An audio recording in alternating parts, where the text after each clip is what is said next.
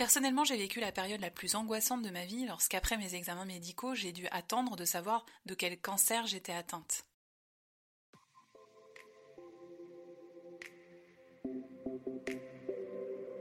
Bienvenue dans le podcast La Minute Trampoline de Caroline, qui vous permet de découvrir comment rebondir face aux épreuves de la vie, accéder à vos ressources et vivre une vie plus heureuse. Vous avez vécu ou vivez un événement difficile, traumatisant, ou vous souhaitez simplement vivre une vie plus épanouie? Vous souhaitez découvrir des sujets de fond sur des thèmes de développement personnel universels, abordés avec empathie et humour?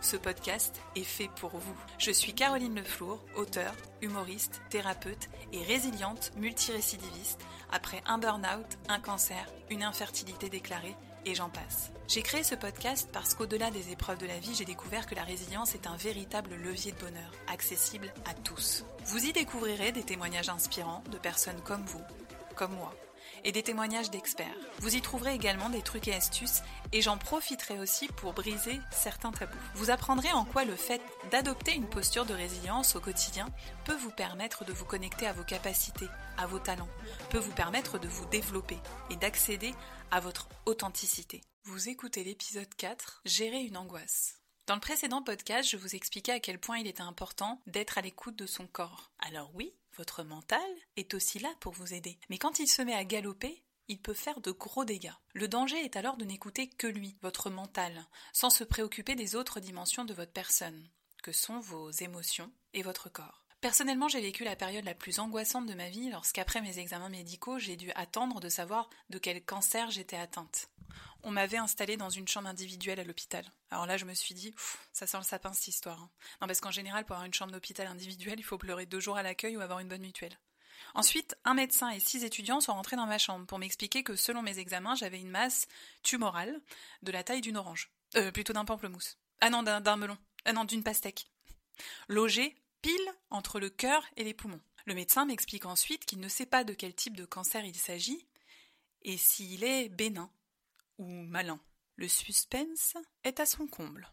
Mais heureusement pour moi, j'apprends aussi qu'il en existe plus de 300 différents. Ah, super bonne nouvelle Donnez-moi le catalogue que je choisisse. Le lendemain, je suis emmenée au bloc. Un chirurgien procède alors à une ponction d'une partie de cette tumeur pour en déterminer sa nature, justement. A alors commencé une période de dix jours d'attente insoutenable, cloîtrée dans ma chambre d'hôpital, période pendant laquelle je me suis sentie tel un lapin pris au piège.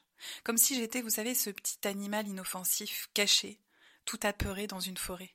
Un lapin qui, qui serait traqué sans savoir par qui, sans savoir où et quand il serait exécuté.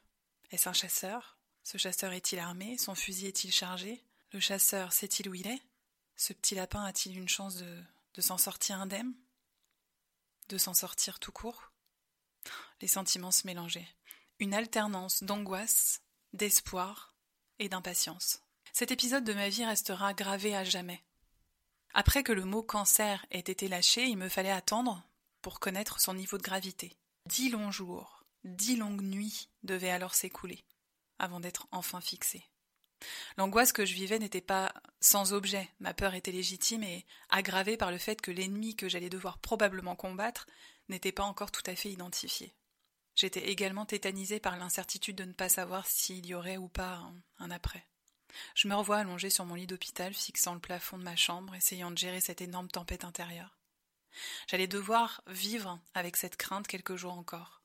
Comment pouvais-je vivre cette attente en étant mon meilleur allié?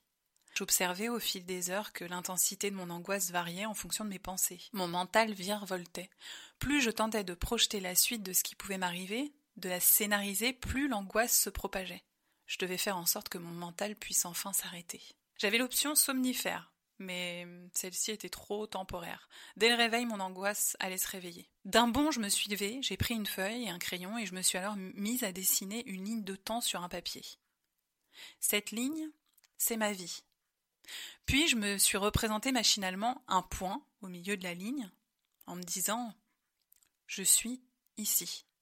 Je scrutais avec attention la première partie de la ligne qui correspondait donc à mon passé. Pour le moment, l'urgence n'était vraiment pas là. Je ne souhaitais pas me demander ce que je devais ou non regretter de ma vie, l'heure n'était pas à la culpabilité. Figé face à cette ligne, je regardais sa deuxième moitié, le futur, sans trop savoir où j'allais la faire s'arrêter.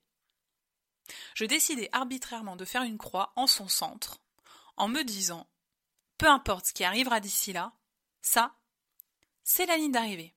À cet instant, j'ai réalisé que ce qui m'angoissait le plus se situait dans mon futur, dans la zone de vie dont j'étais finalement la moins sûre. Cette angoisse, cette peur était donc liée à l'incertitude du futur que je ne pouvais d'évidence pas connaître et encore moins maîtriser. La seule chose qui me rassurait était de regarder ce point qui me représentait. J'étais ici, au présent, ici et maintenant. En me concentrant sur ce point, le passé, le futur, ainsi que les peurs et les angoisses qui y étaient associées n'existaient plus. Dès qu'une angoisse montait, je fermais les yeux et je me concentrais sur ce point en me répétant Aujourd'hui tu es ici. Puis tu avanceras, un pas après l'autre.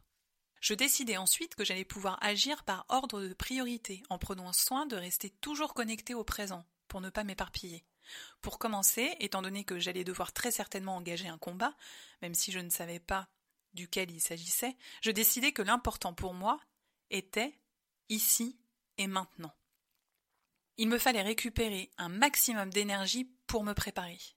Je décidai de me concentrer sur mon corps pour pouvoir me préserver et rester connecté au présent. Je décidai de ne plus penser et de me reposer. Vous le croirez ou non, Dès l'instant que ce point avait été acté avec moi-même, je respirais profondément et je me suis endormie à point fermé. À présent, voici quelques trucs et astuces pour gérer vos angoisses. Le premier serait de respirer carré. Alors j'avoue que la première fois qu'on m'a expliqué cette méthode, j'ai trouvé ça très bizarre, mais ça peut fonctionner. Cela consiste à inspirer par le nez sur 4 secondes, bloquer la respiration pendant 4 secondes, expirer par le nez sur 4 secondes et bloquez à nouveau la respiration sur 4 secondes. Faites cela pendant quelques minutes. Vous casserez ainsi le processus d'hyperventilation qui entretient et accélère l'angoisse. Et surtout, vous serez tellement concentré à devoir respirer et compter que vous n'aurez plus l'occasion de penser. Vous pouvez également imiter votre héros préféré. Prenons l'exemple de Wonder Woman. Debout, le dos bien droit, les pieds écartés un peu plus que la largeur des épaules, les mains sur les hanches, avec les coudes écartés vers l'extérieur, et vous fixez le regard légèrement au-dessus de la ligne d'horizon pendant deux minutes. en bonus, vous pouvez vous répéter la phrase du super-héros euh, que vous préférez, par exemple Vers l'infini et au-delà. Tu vas tout déchirer. T'es une winneuse. Bref, le fait de se mettre dans cette position de héros modifie le taux de sécrétion hormonale.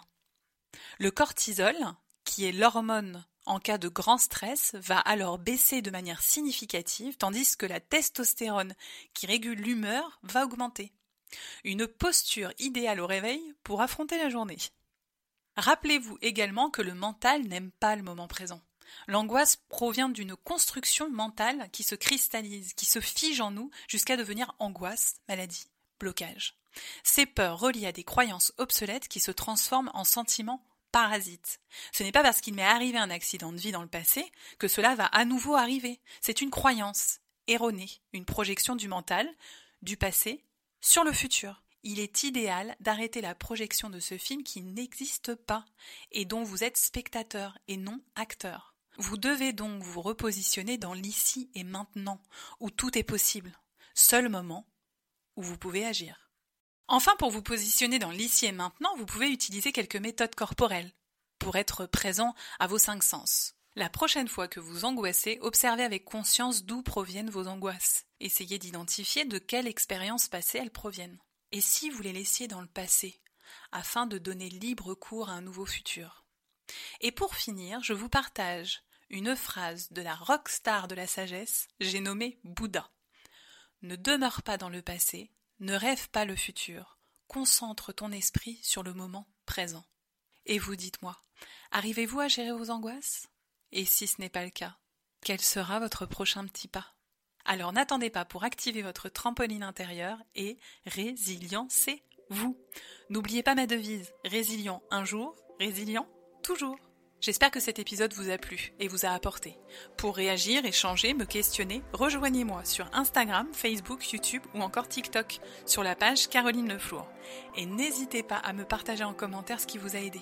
Et enfin, si vous souhaitez participer à une conférence, un atelier en groupe ou encore bénéficier d'un accompagnement individuel, contactez-moi via mon site internet carolineleflour.com. À bientôt pour le prochain épisode dans lequel je vous proposerai de découvrir le parcours de Mac, comme tout le monde, une jeune femme au parcours riche en rebondissements qui participera à la première capsule que j'ai nommée Inspirez-vous. Et en attendant, prenez soin de vous.